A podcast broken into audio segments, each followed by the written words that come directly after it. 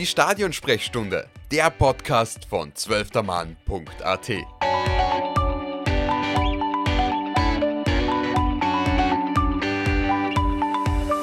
Liebe Zuhörerinnen und Zuhörer der Stadionsprechstunde, heute melden wir uns aus einem ganz speziellen Ort, nämlich aus einem Studio, für einen ganz speziellen Anlass, nämlich äh, wir haben heute die Ehre, dass wir mit dem äh, wunderbaren Sturmtrainer Christian Ilzer äh, Interview führen dürfen. Äh, wir, das sind ich, Lukas Lorber und mein werter Kollege Tobias Kurikin. Und ja, vielen Dank, Christian, für die Zeit und vielen Dank, dass du, dir, äh, dass du den Weg hierher gefunden hast zum Podcast. Ja, sehr gerne und vielen Dank für die Einladung.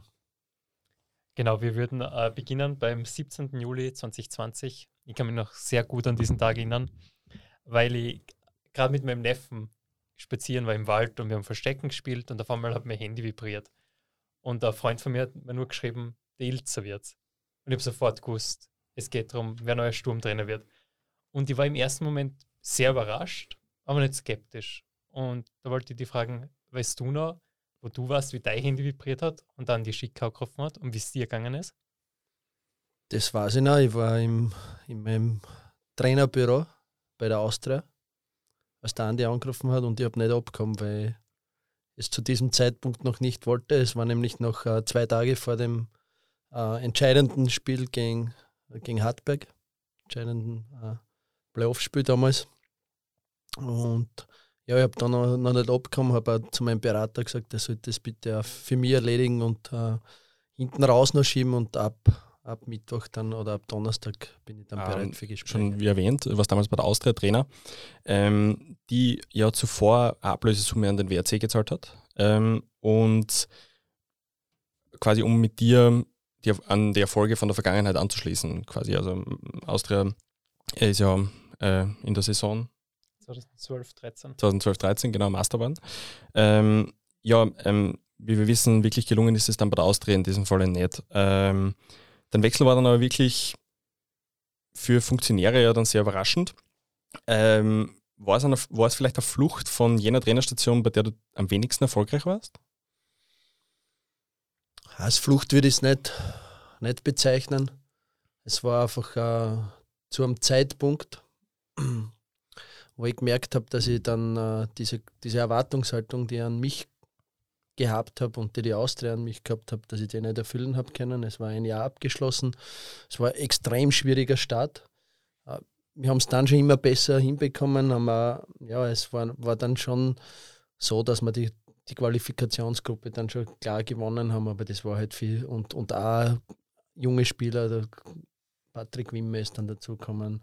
Benjamin Bichler, Manfred Zakaria, der Vize. Also wir haben, haben dann schon in diesem Jahr die Mannschaft umgebaut und das ist dann schon uh, inhaltlich auch besser gelaufen. Es hätte aber sicher noch zwei, drei Transferperioden gebraucht, um, um das wirklich so hinzubekommen, wie ich es mir vorgestellt hätte. Und uh, ja, im, im, im Verein war dann auch schon, ja, habe ich auch gespürt, dass nicht mehr das vollste Vertrauen da war. Und, und zu diesem Zeitpunkt ist dann die Möglichkeit gekommen, zu Sturm Graz zu wechseln und äh, war für mich einfach ein idealer Zeitpunkt. Und dann hat es einfach noch ein paar vertragliche Dinge zu lösen gegeben. Und dann war für mich einfach klar, dass ich es unbedingt machen will, dass ich diese Möglichkeit dann äh, ergreifen möchte. Wie geht man als Trainer, beziehungsweise wie gehst du als Trainer damit um, ähm, dass quasi der Betrag, also die 400.000 beziehungsweise Ablös Ablösesumme für dich bezahlt wurde? Ähm, Hast du das Gefühl gehabt, du schuldest dem Verein in irgendeiner Form was? Oder ist das einfach Teil vom modernen Fußball, dass das einfach so, weil die 400.000 sind jetzt, also die Summe, sagen wir mal, ist jetzt nicht wenig, finde ich. Also im ersten Blick, wenn man das vielleicht sieht. Das ist eine Summe, die, glaube ich, im Transfermarkt steht. Ob das stimmt oder nicht, das will ich da nicht bestätigen. Das, äh Deswegen die Summe. Genau, das, es ist, ist ja Ablöse bezahlt worden, ob die in der Höhe war. Äh, ja, das, das bleibt dahingestellt. Da ist ein Stillschweigen drüber äh, bewahrt worden oder vereinbart worden.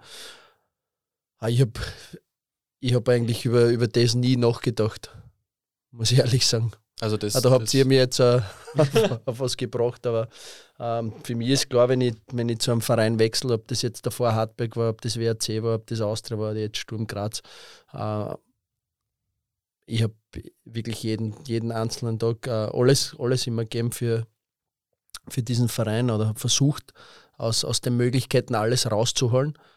Und das habe ich genauso bei, bei allen Stationen gemacht und auch bei der Austria. Und, und ja, an, an diese Summe habe ich dabei aber nie gedacht.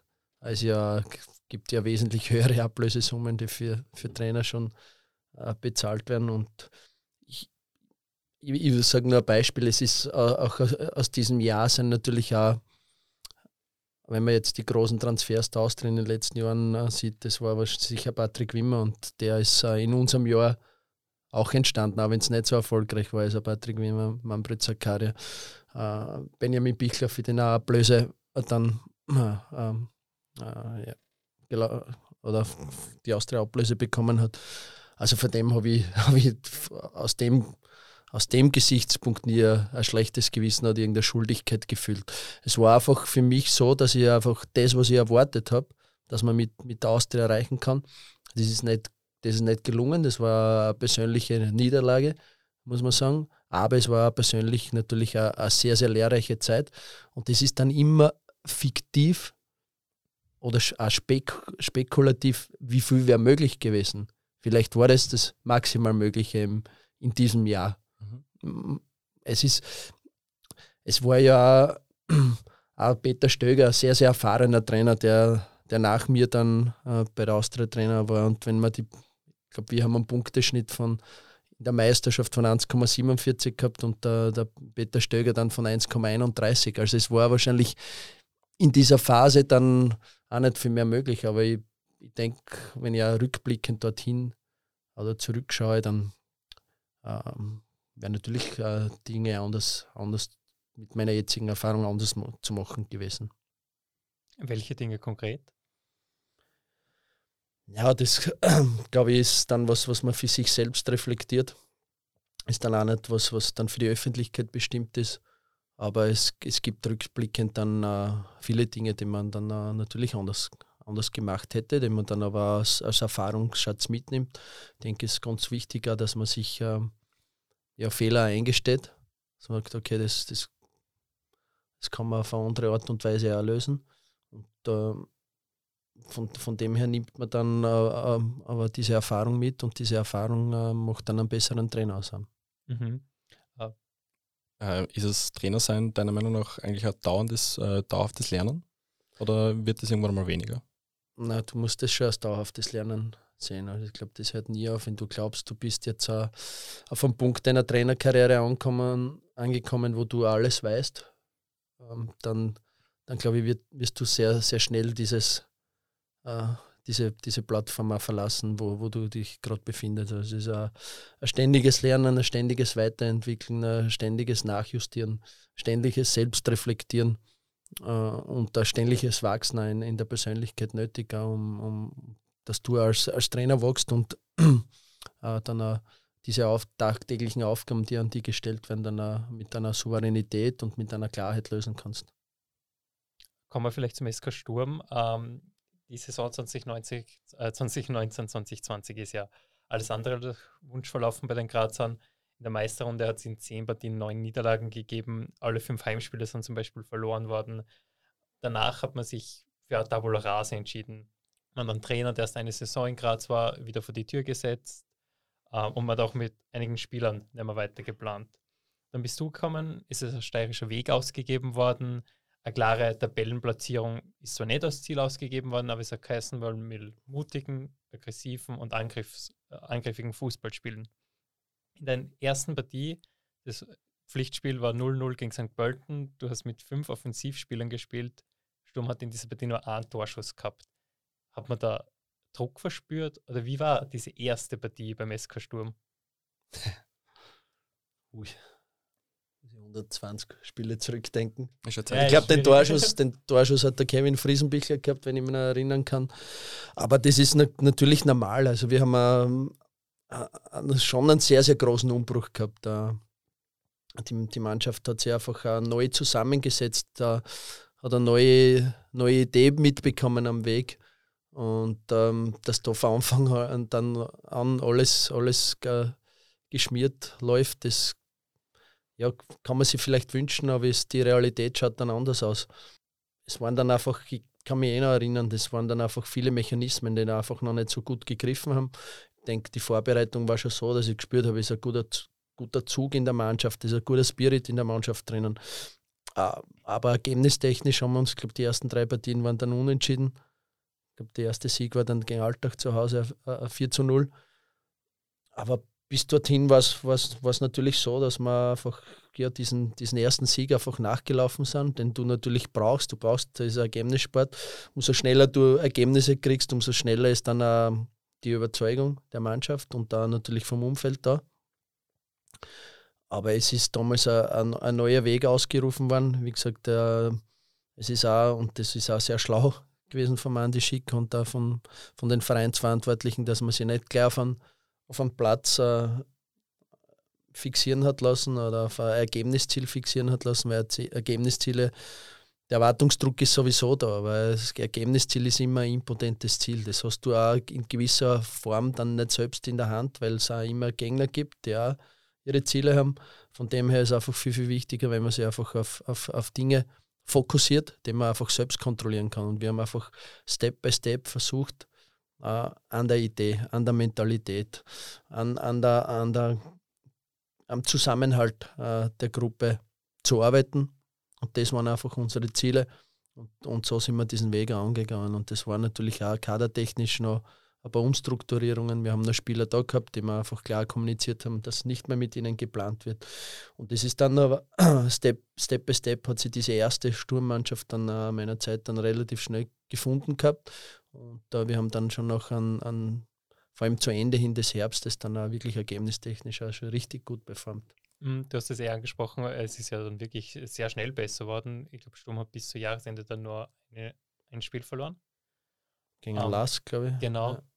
Ja. Ähm, wie bist du mit dieser Zeit umgegangen? Wie hast du dich persönlich in der Phase weiterentwickelt, der dann wirklich sehr schnell, sehr steil bergauf gegangen ist?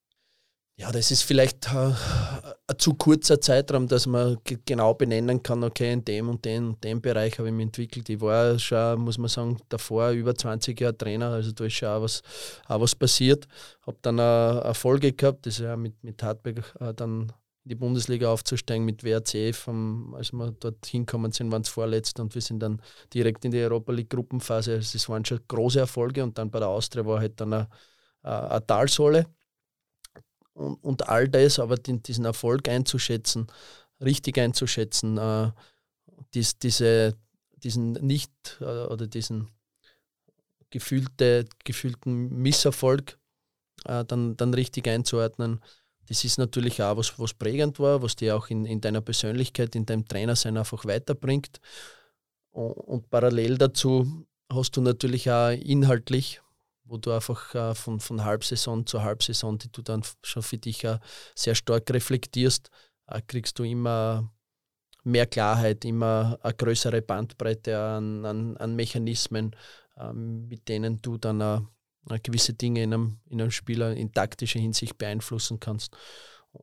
Da war es natürlich schon bei Sturm Graz wichtig, sehr viel Klarheit äh, zu bringen von Anfang an und äh, da, damit äh, inhaltlich die Mannschaft zu überzeugen. Und das andere war natürlich äh, von der Mannschaft was zu verlangen, eine Intensität, äh, eine Mentalität und die war natürlich selbst da vorzuleben. Und ich denke, das haben wir in der Gruppe, also als gesamtes Trainerteam, auch in der Gemeinsamkeit mit Andi Schicker, haben wir das, äh, glaube ich, in diesem ersten halben Jahr sehr, sehr gut hingebracht, äh, weil wir einfach gespürt haben, dass, dass unsere Vorstellungen auch richtig ja, auf, auf die Mannschaft über, übergeschwappt sind, auf die Mannschaft, in der Mannschaft einfach uh, so angekommen sind, dass wir gespürt haben, ja, die machen das jetzt schon mit einer, einer richtigen Überzeugung. Du hast in der Phase auch deine ersten zwei Duelle äh, als Sturmtrainer gegen Salzburg gehabt ähm, ähm, und auch gewonnen. Ähm, und daraufhin hast du die nächsten sechs Duelle gegen die Bullen verloren. Jetzt in der Saison schaut es gegen die Bullen äh, wieder besser aus. Ähm, drei Duelle, ein Sieg, ein und das Weiterkommen im Cup eben, ähm, Elfmeterschießen. Ähm, ist der SK Sturm Graz der erste ernstzunehmende Salzburg-Jäger seit der Austria, würdest du sagen? Also seit der äh, Meistersaison der Austria? Das sind so viele Zahlen gewesen jetzt. Aber äh, grundsätzlich. Äh ja, die ersten zwei haben wir gewonnen, dann das Cup-Spiel verloren. Dann war es, glaube ich, in der Meistergruppe auch so. Ja. Also ich denke, also insgesamt, glaube ich, haben wir sechsmal oder so gewonnen schon. In WRC dann auch einmal. Also wir haben dann Salzburg ja, im, im Vergleich dann zur restlichen Liga dann schon sehr oft auch, auch, auch besiegt. Und das ist dann schon eine sehr hoch einzuschätzende Leistung, wenn du in einzelnen, an einzelnen Tagen äh, ja wirklich mit, mit kannst mit dem Liga Größus. Das wird dann oft, ja, oft die Dimension oder die Größe von Salzburg wird dann auch, auch nicht mehr richtig wahrgenommen, weil insgesamt haben sie den Marktwert, was die gesamte Liga nicht hat, wenn man alle zusammenzählt. Ähm, auch wenn man schaut, welche Transfererlöse sie Jahr für Jahr lukrieren, dann ist das einfach ähm, eine Mannschaft, die in Österreich normalerweise außer Konkurrenz spielt, über eine Saison. Wir haben es hingekriegt, dass wir es immer wieder in einzelnen Spielen dann fordern haben können. Es waren die ersten Spiele so, dass ja, dass dann, es war noch eine Länderspielpause, es war also immer wieder irgendwo dazwischen drinnen. Aber jetzt zum Schluss haben wir es wirklich dann in absoluter Bestformation, in absoluten Fokus dann schon äh, besiegt. Und das ist schon, was wenn man sagt, okay, wir haben, wenn ich jetzt an den Beginn denke, wo wir einiges auf, auf Lask, WRC und Rapid auf, aufzuholen gehabt haben, äh, war das schon ein Punkt, wo ich sage, ja, wir, wir, sind dem, dem Ganzen äh, schon näher gekommen. Wir haben sicher anfängliche große Distanz zu Salzburg und da einen Rückstand zu, zu, zu Lask, äh, Rapid und WRC, den haben wir, den haben wir aufgeholt, beziehungsweise sind wir in einer oder anderen Mannschaft dann auch davongezogen. Aber ja, über Saison, ich habe es ja mal gesagt, da Salzburg dann wirklich zu, zu fordern, ist dann schon, da ist oft das, das Wunder, das Wort Wunder oft dann zu klein für so eine, eine Mission, wenn man sich die, die stellt weil es einfach Fakt ist, auch wenn es viele wünschen in Österreich, dass man einen ausgeglichenen Titelkampf hat, wenn einfach eine Mannschaft dabei ist, die, die, die mit diesen Waffen und Möglichkeiten dann ausgestattet ist, dann ist es sehr, sehr schwer. Und äh, aufgrund der, Liga, es waren heuer dann sieben Punkte, aufgrund der Ligateilung sind es jetzt drei, aber das ist, das ist einfach die Tabelle.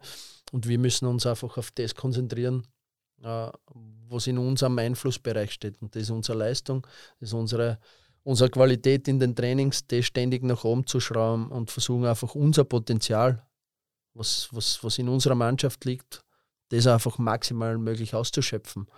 Und sollte es dann auch wirklich einmal eine Phase geben, wo, wo Salzburg schwächelt oder wo sie dann wirklich greifbar wären oder in Reichweite sind, ja, dann, dann, dann sollten wir einfach da sein und, und das ausnutzen. Aber grundsätzlich zu sagen, ja, okay, man ist jetzt auf, man ist jetzt bei Salzburg dabei, das ist dann auch, das wäre zu überheblich und da will ja nicht so dieser, dieser große Ankündigungsriese oder der, der, der Mann großer Worte sein. Mir ist viel, viel lieber, ich bin der oder wir sind die Mannschaft, die dann uh, am Platz Dinge umsetzt, die wir uns vornehmen.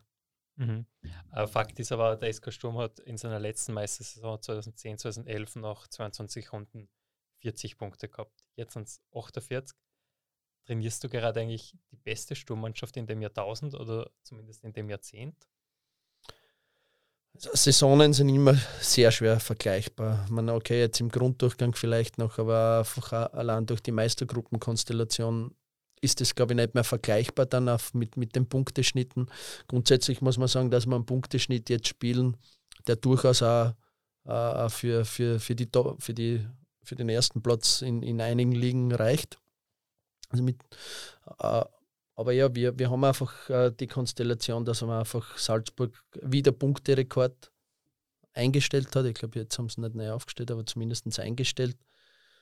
Und ähm, auch wenn man, wenn man jetzt unsere Saison jetzt äh, rückblickend betrachtet, dass man schon, ja, das, das, das ist dann einfach, das geht so schnell in Vergessenheit. Wir haben ja den Rekord Transfer pulverisiert.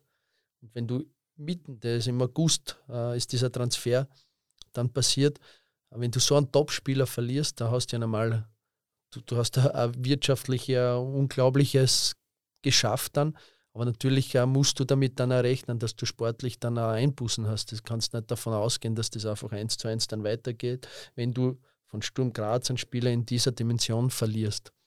Dazu ist dann auch noch äh, Jakob Janscher, Spieler der Saison im, im Vorjahr, dann auch, auch, verletzt gewesen. Also wir haben in einer, in einer, Phase, wo wir jeden dritten Tag gespielt haben, äh, dann, dann ein komplett ein neues Stürmertour formen müssen. Wir haben dann eine, eine lange internationale Saison gehabt, da jetzt in diesem Jahr wirklich eine, eine Verletzungsmisere, wo man sagt, okay, das, das war schon eine sehr angespannte Situation und dann sind wöchentlich Kranke dazukommen. Also es waren viele, viele Herausforderungen für die Mannschaft und deshalb äh, ist für mich die Leistung, was, was in diesem Jahr die, die Jungs liefern, äh, ist um, umso beachtlicher. Dann, da mit, mit dem Schnitt dann dabei zu sein und da äh, allen Widrigkeiten dann äh, äh, Stand zu halten, das ist dann schon beachtlich und, und von dem her, sage ich mal, ist, ist es schon ein besonderes Spiel wie gesagt, ich finde nicht, dass, das, dass man das vergleichen kann, aber ich finde, dass jetzt wieder eine sehr besondere äh, Sturmmannschaft am, am Werk ist. Äh, kurze Trivia-Frage zwischendurch. Äh, wer waren die zwei Meistertrainer von Sturm Graz?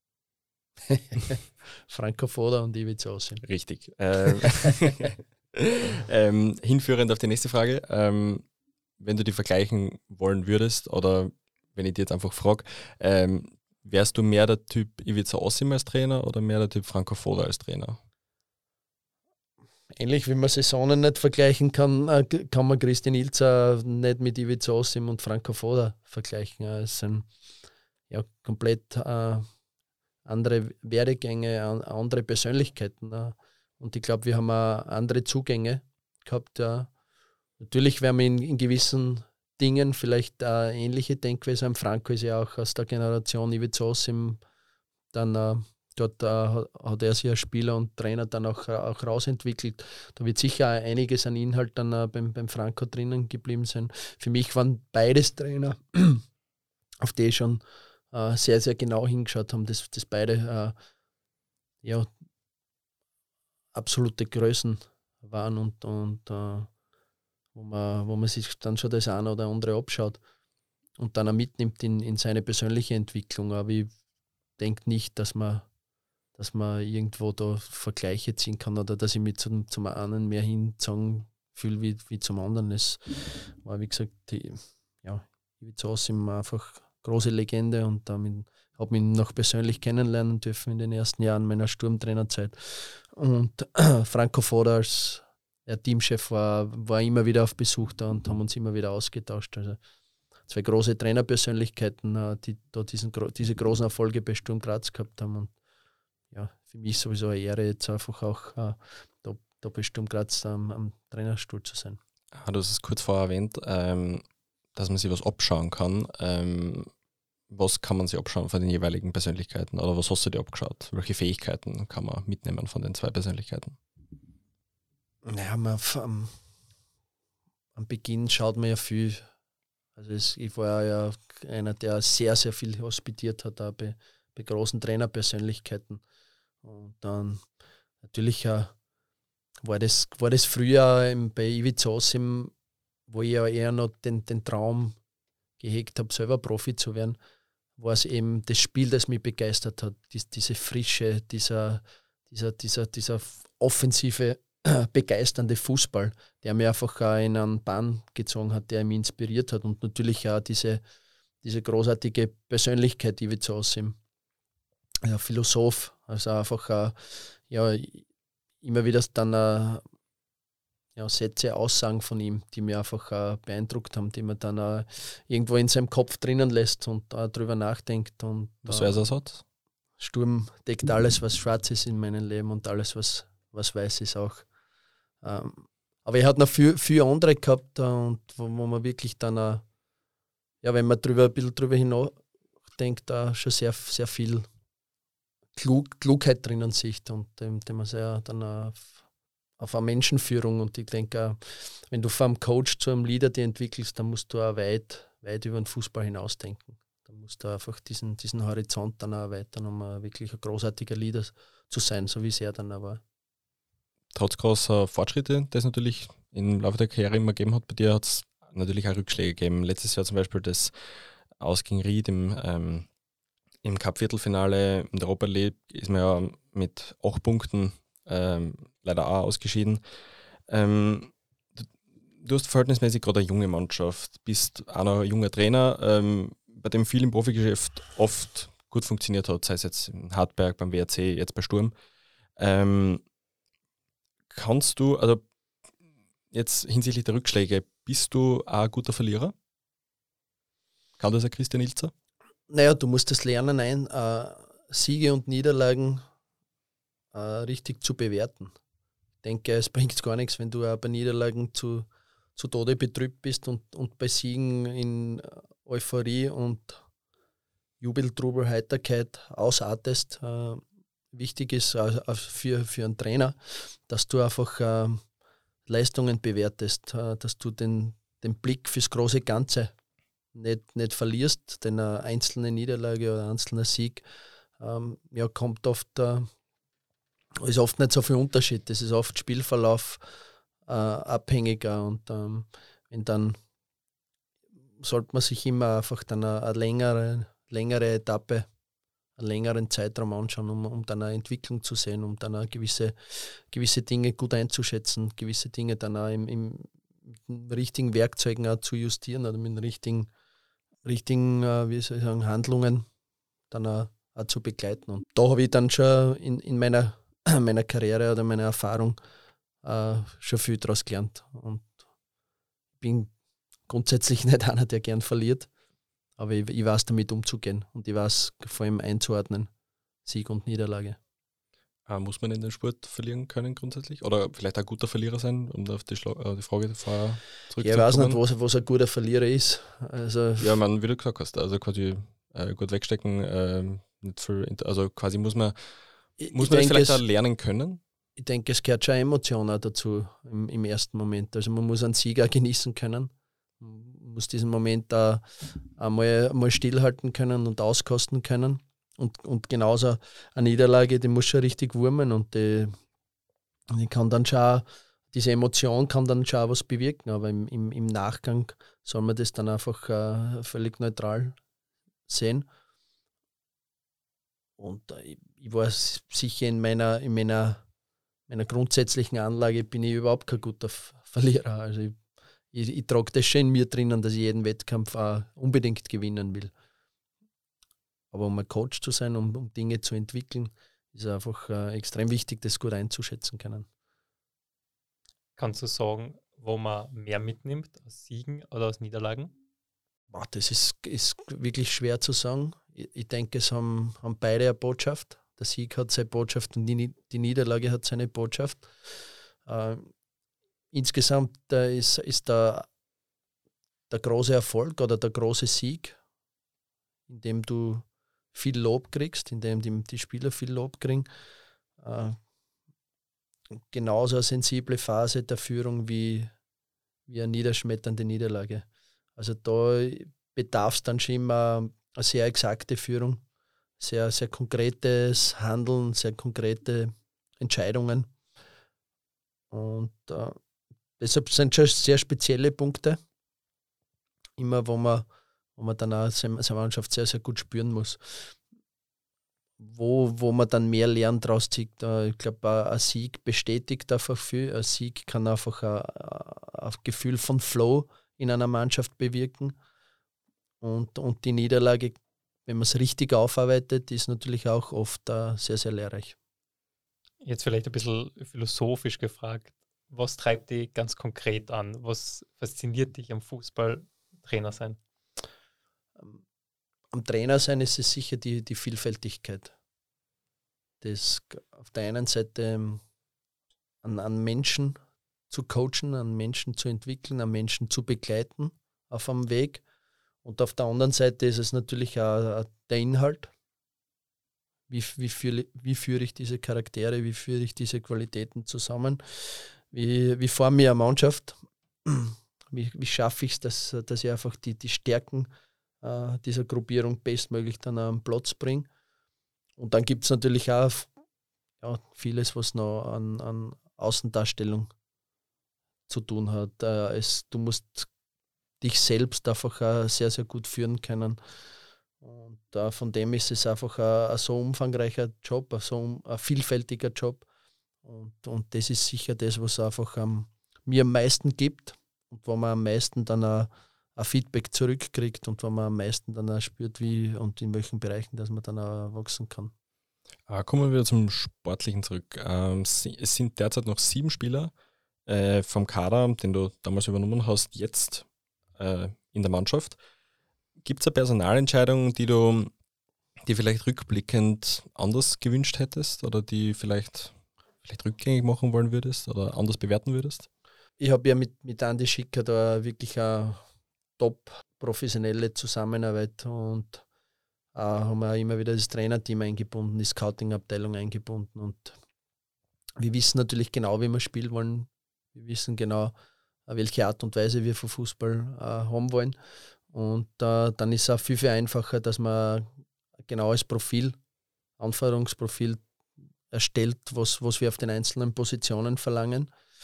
Und dann schaut man natürlich auch, muss man dann immer wieder, äh, wie, wie haltet man die Dynamik in einer, in einer Gruppe. Und, und von dem her ist das dann eine sehr, sehr gute Grundlage, um, um sehr klare Entscheidungen zu treffen, auch was die Personalpolitik betrifft. Und äh, diese Entscheidungen sind nicht immer einfach. Da gibt es ja, sehr, sehr schwierige Entscheidungen, weil es dann oft da Spieler waren, die einfach sehr erfolgreicher Teil unseres Weges waren, wo man sich aber dann trotzdem entscheidet, sich irgendwann aus, aus den verschiedensten Gründen dann zu trennen. Aber wir machen diese Entscheidungen, treffen wir dann natürlich auch in gemeinsamer Abstimmung und aus einer Überzeugung, dass das für unseren weiteren, weiteren Weg dann auch, auch das, das Beste ist. Und ich glaube, genauso muss es dann auch, auch funktionieren. Man kann dann natürlich auch, ja, wenn, wenn eine Mannschaft erfolgreich ist, äh, dann, dann haben die Spieler natürlich ein Standing, dann äh, haben sie natürlich auch eine, Identifikation bei den Fans und äh, so, so muss das auch sein. Aber um eine Mannschaft erfolgreich werden zu lassen, gern gewisse Mechanismen dazu und um auch über die Zeit erfolgreich zu bleiben. Die Erwartung halt, Erwartungshaltung von uns selbst und da von außen ist natürlich, es soll jedes Jahr noch immer besser und besser werden. Und von, von dem her sind dann einfach auch sehr, sehr harte Entscheidungen zu treffen. Ähm, Entscheidung, eine Personalentscheidung, die ihr vor kurzem getroffen habt, war die auf der Torhüterposition.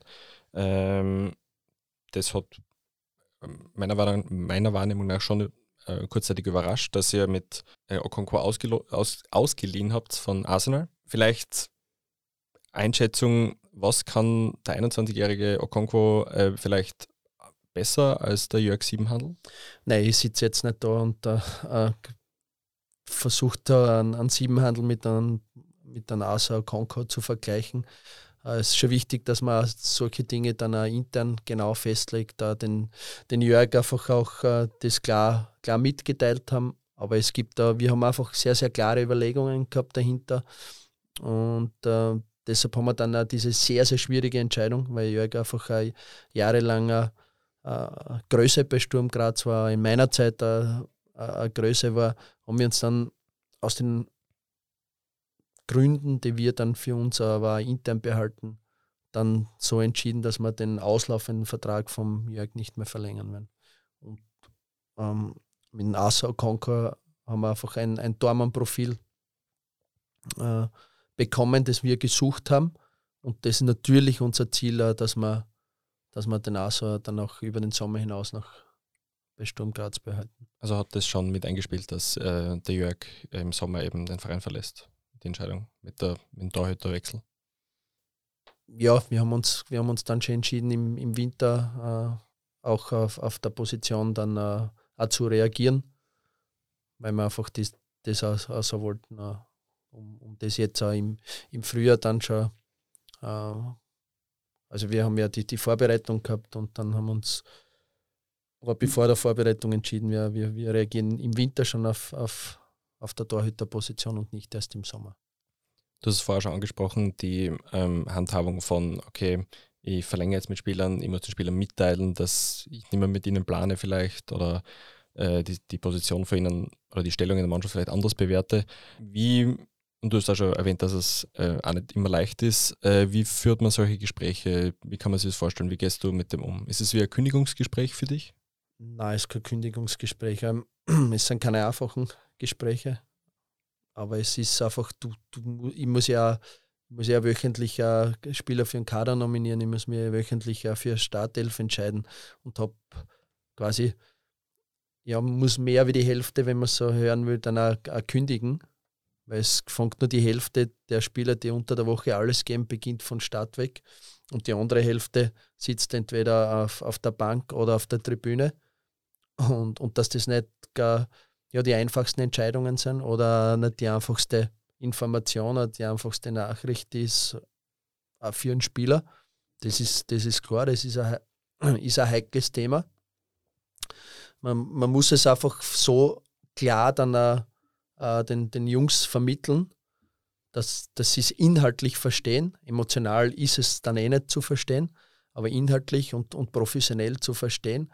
Und äh, nur so funktioniert dann eine Mannschaft, wenn das auch in der ganzen Gruppe dann auch, auch so getragen wird, dass, dass man sagt, okay, das ist ein, ein Thema, das nicht einfach ist, das was auch immer wieder zu Enttäuschungen führt.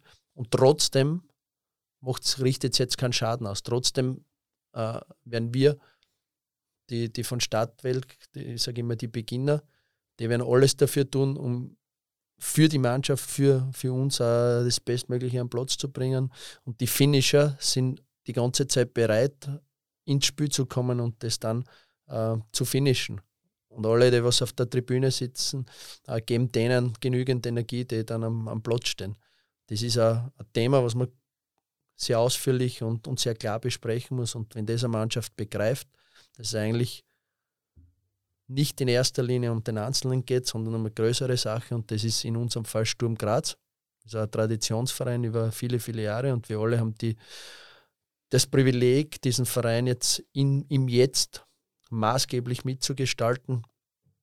Und wenn wir uns dieser, dieser großen Aufgabe bewusst sind, dann glaube ich, kann man diese Enttäuschungen dann, dann besser mit sich tragen. Und genauso ist es äh, bei, bei Kaderentscheidungen die natürlich auch meistens dann der Andi Schicker den, den Spielern verkündet, weil er eben der Sportdirektor ist, aber natürlich alles abgesprochen sind, alles, alles gemeinsame Entscheidungen sind. Und es ist natürlich für, für das Verständnis, wünscht sich der Fan, der wünscht sich ja, dass, dass jeder alte Spieler immer verlängert wird und jeder junge Spieler aus dem eigenen Nachwuchs, aber da haben wir in kürzester Zeit 50 Spieler dann drinnen. Oder ist es dann unsere Aufgabe, da dann einfach Entscheidungen zu treffen und äh, Dinge dann äh, ja, sehr, sehr klar inhaltlich äh, dann für uns zu entscheiden, sodass einfach wir glauben, das ist einfach das Beste für die, für die Zukunft. Ein ganz besonderer Transfer der Saison, wir haben eh schon vor ganz kurz drüber gesprochen, war sicher der Rasmus Heulund. Wie ist man damit umgegangen? Äh, der hat ja so einen Spieler wünscht man sich wahrscheinlich als Trainer. Hat sich da ein bisschen genervt, dass du nur unter Anführungszeichen Trainer in der österreichischen Bundesliga bist, weil du weißt, so einen Spieler kannst du nicht in Österreich lange halten? Na, ist ja für, für Sturm Graz eine, eine wunderbare Sache gewesen. Ein, ein, Spieler, einen jungen Spieler, damals 18-Jähriger, als er zu uns gekommen ist, zu verpflichten und dann äh, mit, mit, diesen, mit dieser Marktwertsteigerung äh, acht Monate später zu verkaufen. Also das war, war ja eine fantastische Sache wirtschaftlicherseits für Sturm Graz. Und ich denke, wir haben es schon von der sportlichen Seite äh, natürlich äh, haben wir da einen, einen ganz einen wichtigen Part gehabt, weil wir wissen natürlich, äh, dass Erasmus Heul und der davor bei, beim FC Kopenhagen ja in, den, in dieser Conference League eingesetzt wurde, in der Meisterschaft hin und wieder mal einen Kurzeinsatz hatte und großteils aber im, im Herbst da 21 noch bei, bei der zweiten Mannschaft von Kopenhagen gespielt hat. Aber wie ich einfach gesehen habe, dass er für unsere Art und Weise, wie wir Fußball spielen, also da ein, ein sehr, sehr idealer Spieler ist, der sich ja in dieser intensiven Spielweise, wo einfach sehr viele Aktionen äh, auf, einen, auf einen Stürmer zukommen, dass er sich da einfach in, in dieser Kürze äh, so entwickeln kann. Das haben wir auf, da mussten wir ja den Spieler überzeugen davon. Und das ist uns dann sehr, sehr gut gelungen. Deshalb hat er sich entschieden, zu Sturm Graz zu kommen.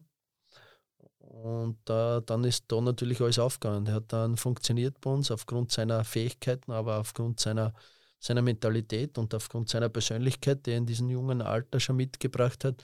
ist es dann gelungen, einfach, dass er diese Entwicklung genommen hat. Und natürlich war das dann äh, spätestens dann mit dem Tor, das er gegen Salzburg geschossen hat, vor allem das zweite, wo man ja sieht, äh, das erste Gängenball, alles da. Er hat diesen Pressing-Schritt, er hat diese Intensität gegen Ball und er hat natürlich auch diese Qualität mit Ball, wo er einfach äh, an einer hochstehenden Salzburger auf, Abwehr auf und davon gegangen ist und dann äh, mit einer Wucht, der an, an Haaland sehr ähnelt, äh, dieses Tor gemacht. Und spätestens von, von dem Punkt weg war mir klar, dass, ja, dass er Erasmus nicht mehr zu halten ist bei Sturm Graz. Es wäre dann vielleicht mein Wunsch noch gewesen, dass er die Europa League-Saison bei uns bleibt, weil das für ihn schon ein fixer Teil der Mannschaft äh, international zu spielen, einmal ja, in einer Halbsaison 20 Spiele zu haben. Glaube ich, hätte ich gehofft, dass das für auch äh, noch so äh, sportlich reizvoll ist, dass er sich vielleicht äh, entscheidet, ja, dort äh, irgendwo zu unterschreiben, aber dann noch ein Jahr oder ein halbes Jahr bei uns zu bleiben. Aber ich habe dann natürlich mit ihm äh, ja, in den oder ich habe in, in, den Gesprächen gemerkt, um welche Summen das da geht und, und um welche sportlichen Möglichkeiten. Und, und dann war für uns eben klar, ja, wir brauchen relativ schnell Alternativen für ihn und der Verein wird wirtschaftlich natürlich ein Lachen im Gesicht haben, das bis heute noch nicht weg ist. Ein kurzer Einwurf zu dem Spiel gegen Salzburg. Das war mit einem Salzburg-Fan im Stadion. Dann nochmal kurz Grüße gehen raus an Christoph, der sich, glaube ich, heute noch nicht ganz davon erholt hat. Das muss sein. Ähm, ja. äh, genau. Äh, die nächste Frage wäre: Unter deiner Trainerschaft beim SK Sturm haben es vier äh, Spieler geschafft, ein Länderspiel zu Debüt, äh, Debüt zu geben. Also wahrscheinlich eine der größten Sachen, die ein Fußballer erreichen kann. Einmal. Welche Rolle spielt für dich der individuelle Erfolg von deinen Spielern? Ich weiß gar nicht, ich glaube, es waren sicher mehr als vier. Aber wahrscheinlich meinst ja. du A-Team? A-Team Länderspieldebüt. Ja. Ein paar haben vorher. Weil Gazi Begovic, Amadou Dante, Alexander Brass. Und Stankovic. Tommy Horvath. Ah, Horvath. Dann war es Horvath oder dann hat Stankovic schon vormal ins gespielt. Ich glaube, ich glaub, der, der Jon möglicherweise hat vorher schon gehabt. Da. Schauen wir nach. Vielleicht liege ich. Also es, ist, es sind auch die viele Dinge, die ich dann nicht am, am Schirm habe. Mhm. Ich habe auch nicht die genauen Punkte und Torverhältnisse weil das ist, ist jetzt für mich nicht, nicht so primär. Aber es, es geht darum natürlich, dass es eine, eine Riesenehre ist, wenn du für dein A-National oder allgemein für, wir haben ja einige dann, dann in den Nachwuchsteams dann immer wieder einberufen werden, ist es dann schon eine, eine Riesenehre, wenn du für dein Land das Nationaltrikot trägst und das ist sicher eines, eines der größten Dinge, die du als Fußballer erreichen kannst. Und äh, wenn, wenn das über Sturm Graz möglich ist, dann ist das schon ein sehr, sehr gutes Zeichen auch für, für unsere Arbeit, die, die da geleistet wird. Und es ist natürlich auch so, dass wir sagen, okay, wir wollen einfach jeden einzelnen Spieler weiterentwickeln, jeden einzelnen Spieler, der einfach mit, mit großen Zielen, mit großen Träumen zu uns kommt, da näher dorthin bringen, weiterentwickeln und, und versuchen einfach auch uns im, im Trainerteam so aufzustellen, dass wir diese, diese individuelle Weiterentwicklung aller Stärken äh, in Persönlichkeitsbereich, im fußballerischen Bereich äh, dann, dann bestmöglich entwickeln können. Und habe da einfach äh, ja, in, in, mein, in meinem Trainerteam einfach äh, sehr, sehr fähige Leute, die, die da einfach äh, sehr, sehr große Qualitäten haben. Bevor wir jetzt zu den finalen Fragen kommen, äh, wir haben jetzt viel darüber geredet, dass SK Sturm derzeit wahnsinnig erfolgreich ist. In der Vergangenheit hat es äh, schlechtere Phasen gegeben. SK Sturm war 2008, 2018 wirklich erfolgreich, ist Cupsieger geworden. Danach hat es dann, äh, sind sehr viele Spieler gewechselt, sehr viele Schlüsselspieler. Ähm, kann man so etwas verhindern? Weiß man, wenn Sturm dieses Jahr Cupsieger werden sollte oder ähnliche Erfolge einfahren würde, dass der Kader gleich bleibt oder zum großen Teil die Schlüsselspieler gehalten bleiben können? Oder kann man das wirklich nur über den Sommer ähm, probieren, da zu arbeiten? Also ich, ich glaube, auch ein dritter Platz mit der Ausgangssituation, die damals war, was ja wirtschaftlich auch nicht einfach war, war Corona-Zeit und äh, danach der zweite Platz ist ja schon ein Riesenerfolg und der bleibt ja jetzt an Experten nicht nicht verwehrt. Der sieht, der sieht das schon genauer, also welche Qualitäten und welche, welche Spieler da dann am, am Werke sind. es ist halt dann in der Gesellschaft so, dass fast nur Titel, Titel dann wahrgenommen werden und, und dann immer nur, wenn ein Titel dann passiert, dann von äh, herausragenden Saisonen gesprochen wird. Für, für mich waren das schon äh, beide Saisonen sehr, sehr gut und es ist uns dann schon weitgehend gelungen, auch die, die Spieler in Graz zu halten, weil sie eben spüren, dass da einfach ein, ein Gesamtkonstrukt ähm, entstanden ist, wo sie einfach äh, die Möglichkeit haben, sie äh, richtig gut zu entwickeln, wo sie einfach in einer Mannschaft stehen, die einfach zusammenhält, wo ein guter, guter Spirit drinnen ist, wo sie sich auch wohlfühlen. Ich denke, äh, das ist dann schon auch ein, ein, ein Gesamtkonstrukt, wo man einfach dann auch nicht die, das allererst beste Angebot dann annimmt, wenn dann auch, auch viele Parameter passen, die für eine Entwicklung eines Spielers wichtig sind. Es werden ja nicht nur Angebote für Spieler vorliegen, es wird auch früher oder später auch äh, Angebot bei dir vorliegen, was ganz ist. Das wirst du annehmen, nehme ich jetzt mal an. Äh, da letzte Frage von meiner Seite. Musst du mit dem SK Sturm irgendwas für einen Trophäenschrank gewinnen, um dieses Kapitel abschließen zu können? Bist du so ehrgeizig in diese Richtung? Also ich muss gar nicht wechseln. Das wäre gern. ja. Also ich, ich, muss nicht wechseln, ich, ich weiß schon, was ich am SK Sturm habe. Und ähm, ähnlich, wie, ähnlich wie bei den Spielern ist es auch immer, dass du, dass du ähm, das jetzt gut einschätzen musst. Das, die, ich weiß, ich kann mich mit dem, mit dem Club super identifizieren. Die Arbeit macht da einen riesengroßen Spaß. Gehe jeden Tag äh, extrem gern in die Arbeit, weil ich einfach äh, ein Top-Trainer-Team habe, weil es mit Andi Schicke überragende Zusammenarbeit ist und weil ich eine hungrige, eine entwicklungsfähige Mannschaft habe, wo einfach, ja, wo ich glaube, dass eine Entwicklung noch drinnen ist, wo ich äh, aber auch merke, dass es einfach äh, viele große Herausforderungen gibt. Äh, es ist ja nicht, wie ich vorhin schon gesagt habe, erfolgreich zu bleiben, ist auch eine Riesenherausforderung, diese, diesen hohen Erwartungen gerecht zu werden. Da gibt es, weil wir auch vorher davon gesprochen haben, kadertechnisch Veränderungen zu haben, inhaltlich noch, noch Dinge nachzuschrauben, auf, auf ganz spezielle Spielerqualitäten noch besser inhaltlich ein, einzugehen. Also es gibt richtig viel zum Tun. Von dem her fühle ich mich sehr, sehr wohl da bei Sturm Graz. Aber wie, wie man vorher bei den bei die Spielern gesprochen hat, kann natürlich auch immer wieder dann einmal was, was dabei sein, das man sich anhört. Das war in der Vergangenheit auch so. Und da wird wahrscheinlich in der Zukunft da so sein. Aber ich habe jetzt äh, für mich selber keinen kein Zeitpunkt gesetzt, wo ich gesagt habe, okay, zu dem Zeitpunkt da will ich dann Sturm Graz verlassen. Also ich habe überhaupt kein Problem, wenn ich noch ein weiteres Jahr bei, bei Sturm Graz bin. Also du misst Erfolg nicht den Trophäen? Na, weil weil es auch absurd ist. Also wir, wenn ich jetzt wirklich das zurückblicke, auch die, die Europa League-Saison, okay, wir sind nicht aufgestiegen. Wir, wir, wir haben aber, ja, wir haben Lazio zweimal voll gefordert. Wir haben Feyenoord, die in der holländischen Eredivision jetzt auch, auch klar vor Ajax Erster sind. Einmal richtige Watschen gekriegt, aber ein paar Wochen später dann gewonnen. Und ja, auch Gemüteland zu Hause gewonnen, den man vielleicht so vom, vom Namen her ein bisschen unterschätzt hat. Aber der ja richtig, richtig Qualität und da auch noch jetzt, was, was ihre Spieler dann oder was ihr Marktwert betrifft, dann schon ja klar über Sturm Graz zu, zu stellen waren. Und das war ein Riesenerfolg, wie wir dort performt haben. Wenn ich an, an vier der sechs Spiele denke, war das großartig. Wir, haben, wir sind im Cup noch, noch dabei. Wir haben, wie nochmal gesagt, das war keine Saison, wo ich sage, okay, ich bin der Kapitän dieses Schiffes und wir schippern auf ruhigen Ozean den, den großen Erfolg entgegen. Also es war richtig zum Navigieren. Und ähm, es waren viele, viele schwere Entscheidungen zu treffen. Und auch Phasen, die, die richtig heikel, heikel waren.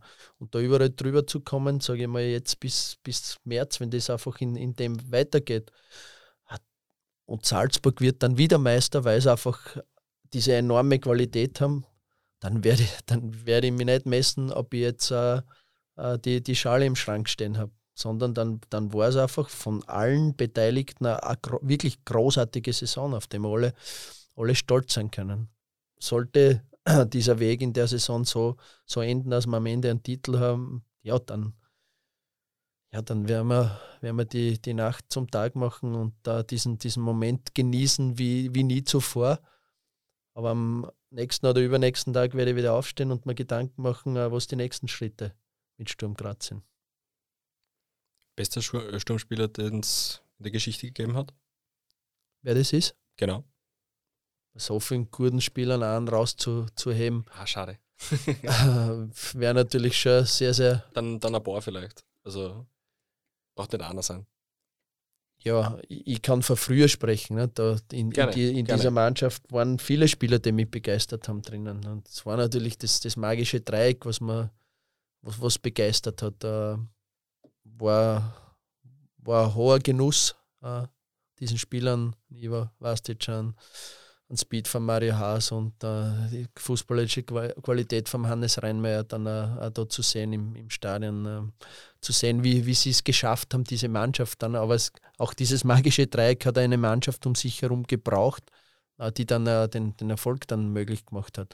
Aber es hat mir damals auch gezeigt, es ist eine Mannschaft am Werke, es ist ein Trainer am Werke, es ist ein Präsident am Werke, der es in der Gesamtheit einfach schafft, nicht nur eine ganze Stadt, ein ganzes Bundesland und darüber hinaus äh, richtig, richtig zu, zu begeistern, richtig in, in ihren Bann zu ziehen.